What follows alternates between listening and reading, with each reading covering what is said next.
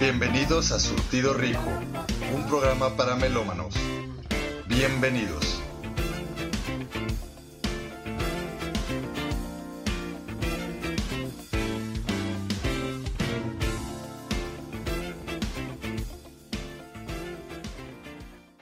Bienvenidos a un nuevo episodio de Surtido Rico. Mi nombre es Carlos Sanz y les doy la más cordial bienvenida a este espacio.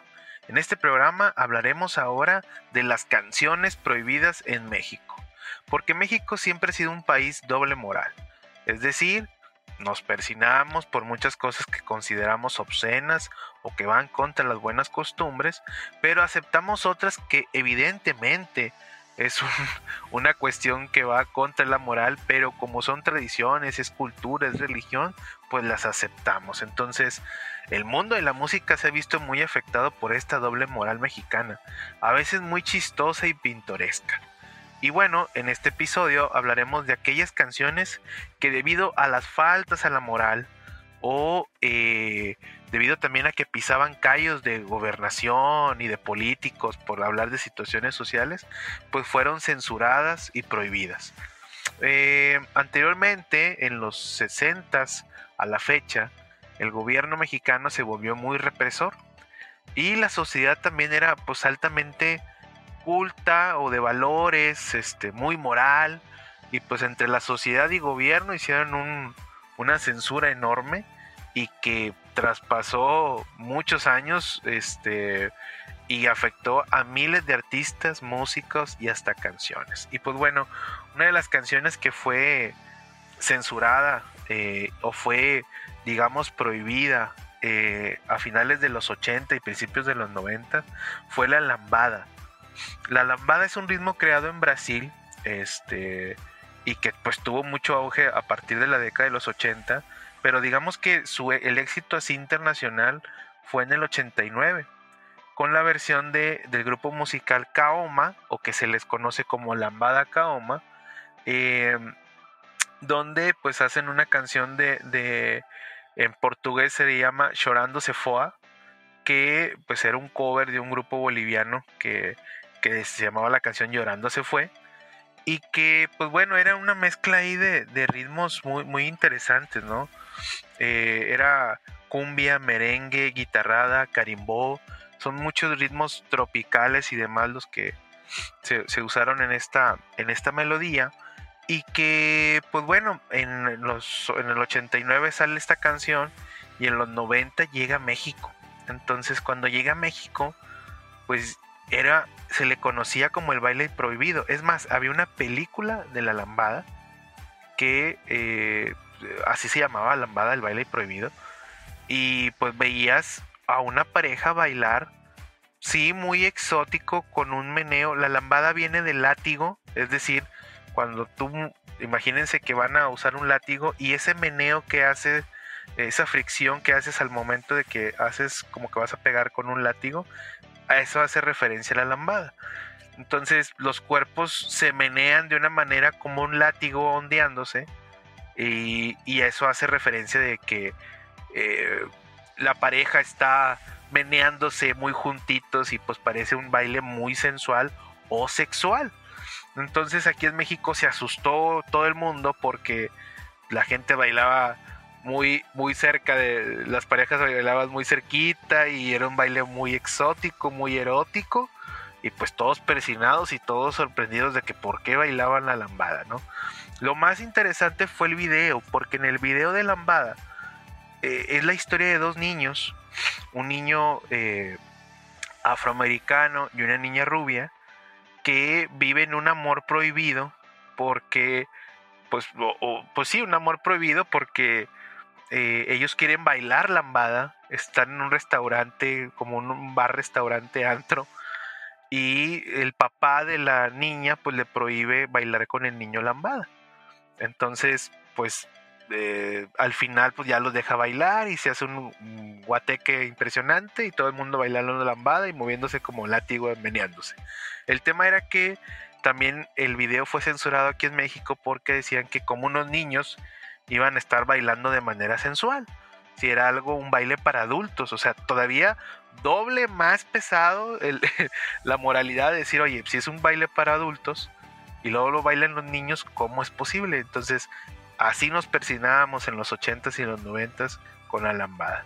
Y bueno, vamos a escucharla. ¿Qué tal si bailamos de látigo y nos meneamos con la lambada y de practicamos este baile prohibido y regresamos a Surtido Rico?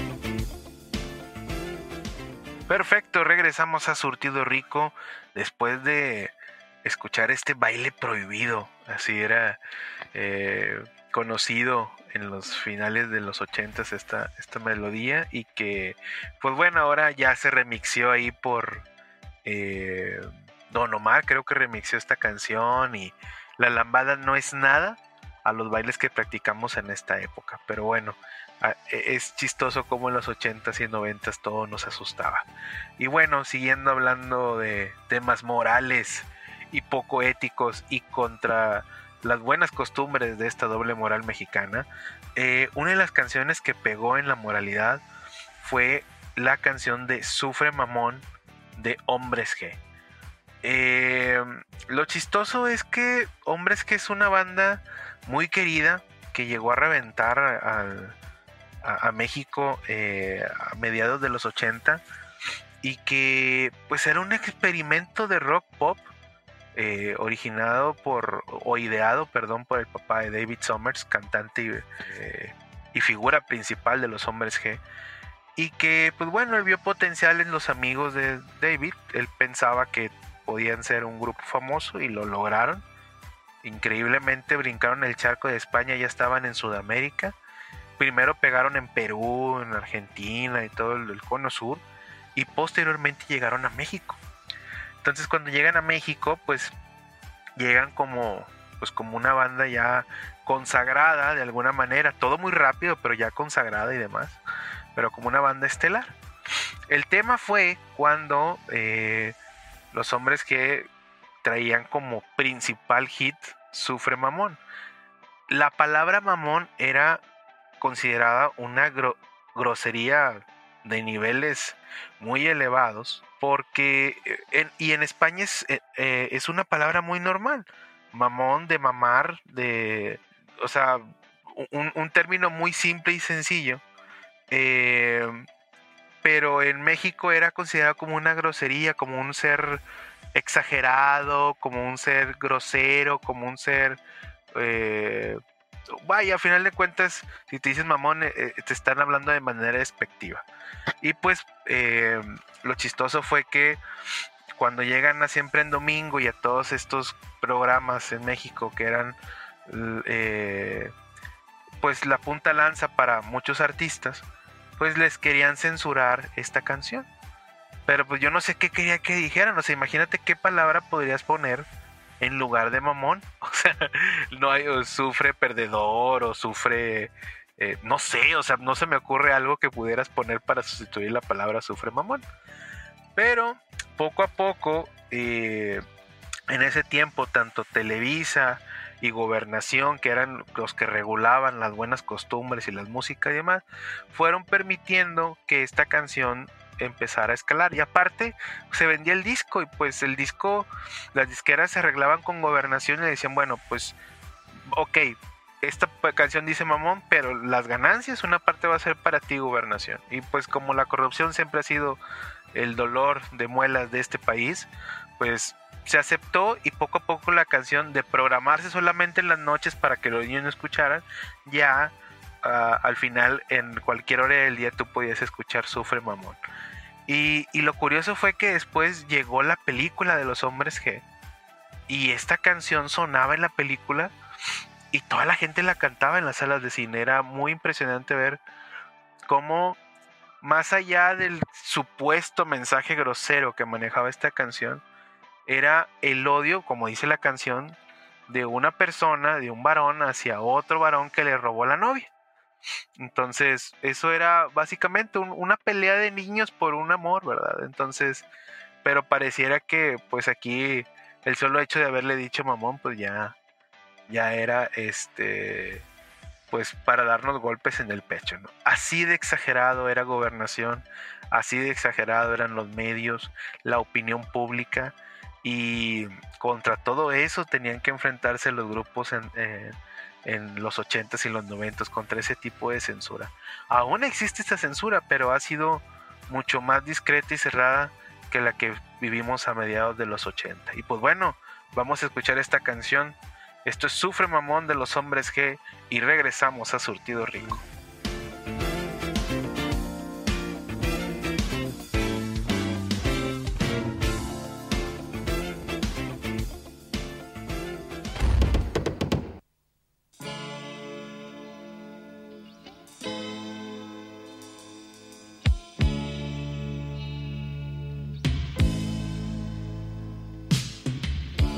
Estoy llorando en mi habitación. Todo se nubla a mi alrededor. Ella se fue con un niño pijo. Tiene un Ford Fiesta blanco y un jersey amarillo.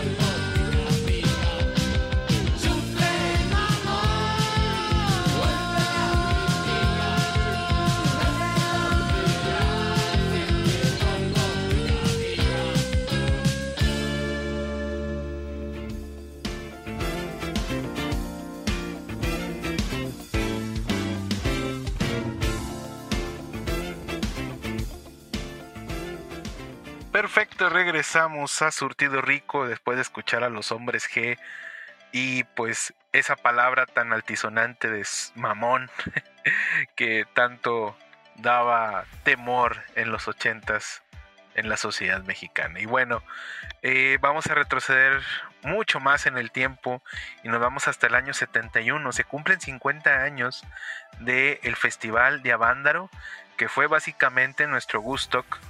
Eh, y que pues bueno, fue organizado eh, pues ahí en el Valle, en Valle de Bravo. Eh, y pues fue el concierto, uno de los conciertos de rock más, grandes que se han dado eh, en la historia de este país. Y en el año 71, estamos hablando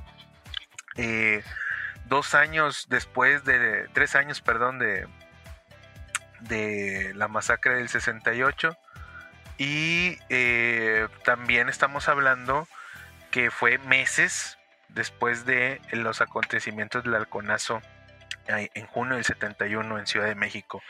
Y pues bueno, a unos eh, productores, entre ellos y promotores, entre ellos Luis de Llano Macedo, que es papá de Luis de Llano Palmer, un eh, creador muy importante en, en, los años 60 y 70, pues decidieron hacer este, este concierto como eh, con la intención de celebrar la vida, la paz, el amor, la ecología y las artes en general. Pues básicamente algo muy hippie se les ocurrió hacer un concierto y eh, pues llevaron, duró dos días, 11 y 12 de septiembre y pues esto iba a constar de 18 bandas de música de rock. Y curiosamente, eh, este concierto iba a ser transmitido por radio, gracias al patrocinio de Coca-Cola y de un visionario ejecutivo comercial de Coca-Cola llamado Vicente Fox Quesada, que se le ocurrió transmitir eh, este concierto y que después trajo consecuencias. Pero lo interesante es que Vicente Fox siempre fue rebelde y pues llegó a ser nuestro presidente muchos años después. Pero bueno, esa es la anécdota de este concierto. Lo chistoso fue que causó mucho revuelo este concierto. Una, porque era un concierto de hippies, ¿verdad? Entonces el movimiento hippie estaba siendo muy reprimido, todo lo que tenga que ver o que tenía que ver con, con situaciones eh, contra el gobierno subversivas, pues iban a ser totalmente vetadas. Inexplicablemente el gobierno dio el permiso, supuestamente después se barrearon, de que iba a ser para una carrera y luego después fue un concierto. El, tema fue que em, em, durante el concierto eh, varios grupos hicieron eh, referencia a fumar marihuana, a nosotros tenemos el poder y demás. Y pues como el concierto se estaba transmitiendo en radio, pues a mucha gente eh, pues no le gustó, ¿verdad? Que, que, eso se dijera en radio. ¿Cómo vas a decir la palabra marihuana en el radio? ¿O cómo vas a decir que estás en contra del gobierno como en la mayoría de los conciertos de rock? Entonces esto creó mucha, mucha polémica, mucha incertidumbre y pues bueno, eh, al final pues trajo consecuencias eh, graves. Eh, una por haber hecho el concierto, dos por decir estas palabras tan altisonantes, tres por la desorganización. Se dice que Luis Echeverría, presidente de México, mandó camiones para poder sacar a toda la gente. Estamos hablando entre 100 mil a 500 mil personas. Fueron insuficientes, pero él mandó camiones y luego el presentador del concierto avisó que el presidente acaba de mandar camiones y que muy buena onda ese chavo. ese fue el comentario. El chavo ese, ¿no? y pues eso fue como una ofensa también para el, presidente, en, en, una época donde no le podías decir nada al presidente, ¿no? Como consecuencia, este festival se, se clausuró a la clausura de este festival se le llama el abandarazo.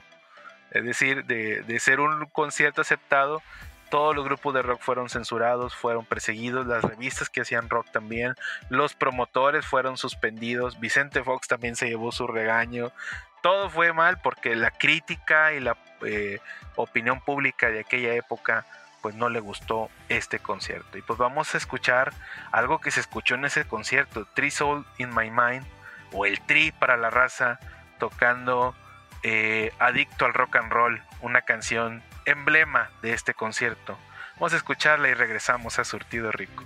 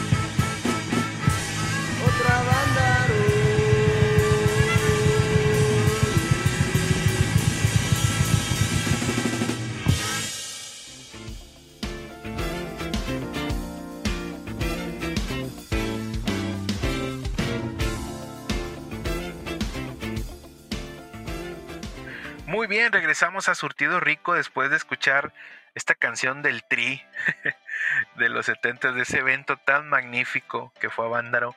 Hay algunos que dicen que en algún momento eh, eh, lo intentaron otra vez replicar este evento. Hubiera sido una idea genial. Yo creo que todo el mundo hubiera ido. Porque ser parte de ese evento debió haber sido muy interesante. Y haberlo replicado hubiera estado mejor. Pero bueno, son cosas de mercadotecnia que no se dieron. Y bueno, siguiendo con temas de censura eh, por política o por moral o por sociedad, no podemos dejar una banda que fue muy golpeada por estos temas. Y eh, vamos a hablar de Mecano. Mecano es para mí una de las bandas más emblemáticas en eh, el mundo del pop en Latinoamérica. Son unos genios, eh, sobre todo Nacho Cano, eh, para mí Nacho Cano es un cerebro de, de, muchas canciones que no solamente fueron de Mecano, sino que hizo canciones para, para muchos artistas.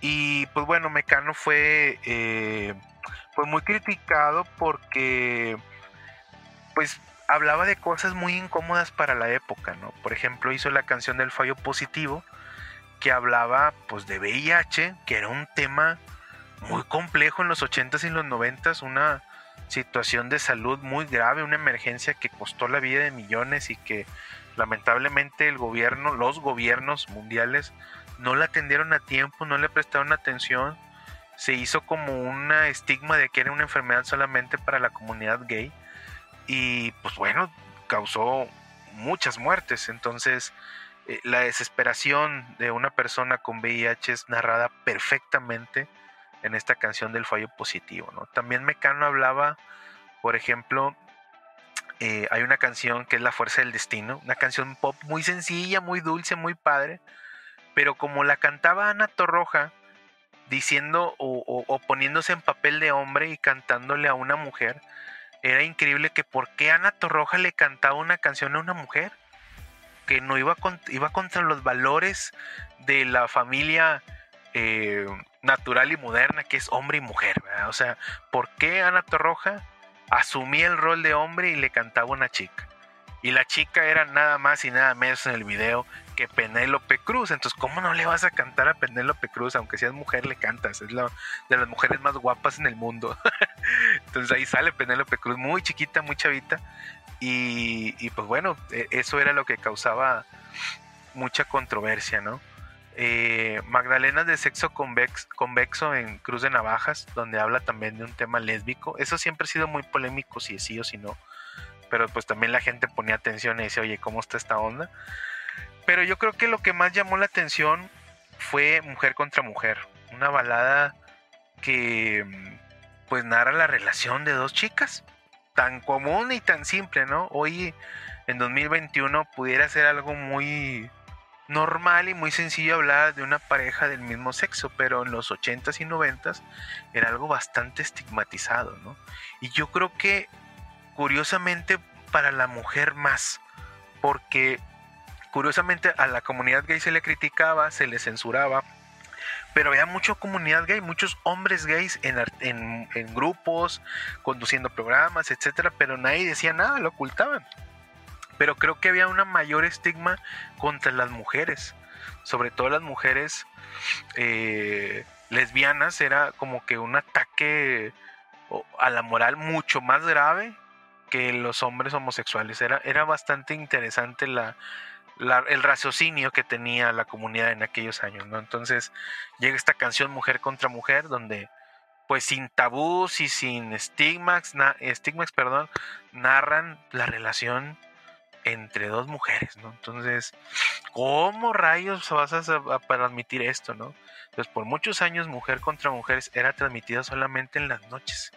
A partir de las 11 era donde las estaciones de radio tenían permitido poner las canciones prohibidas. Y esta era una de ellas, Mujer contra Mujer.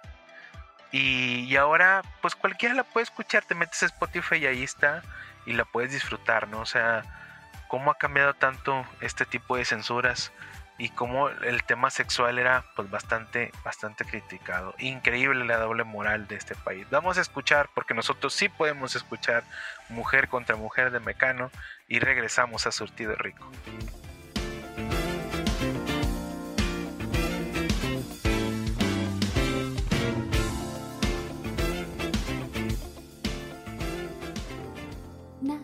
tienen de especial. Dos mujeres que se dan la mano. El matiz viene después. Cuando lo hacen por debajo del mantel, luego a solas, sin nada que perder. Tras las manos va el resto de la piel.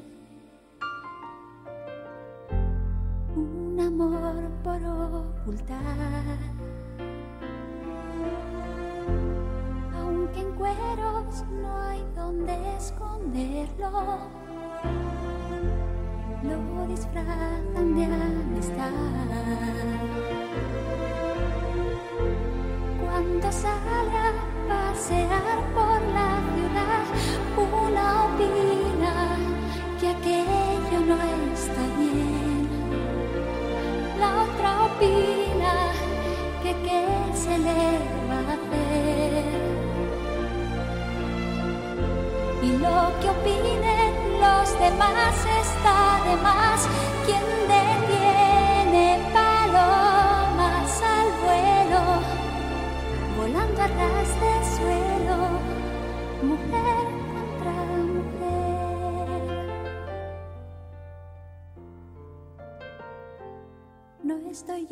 por la labor de tirarles la primera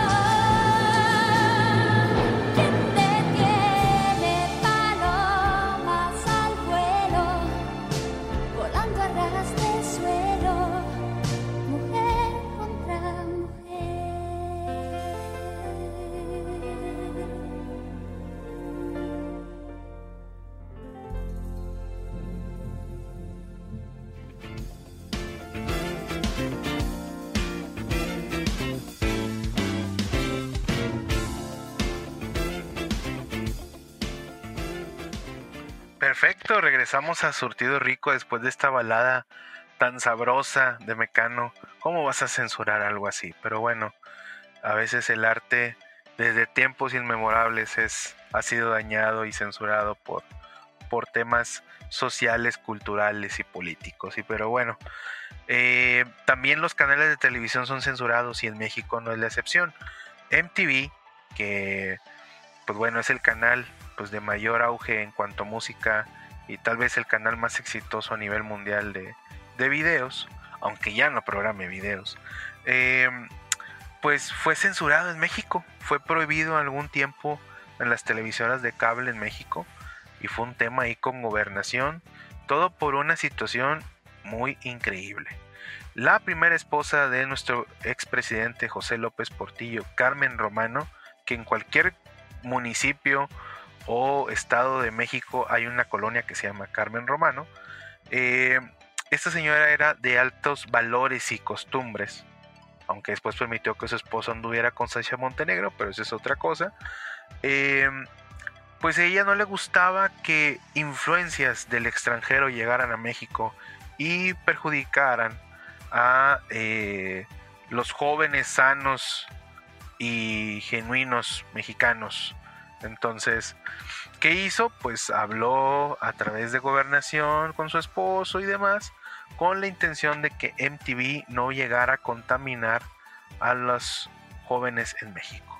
Y pues bueno, por algún tiempo estuvo censurado, solamente que pues en aquellos tiempos parabólicas y demás, pues sí, solamente los que estaban en el norte del país podían sintonizar en TV.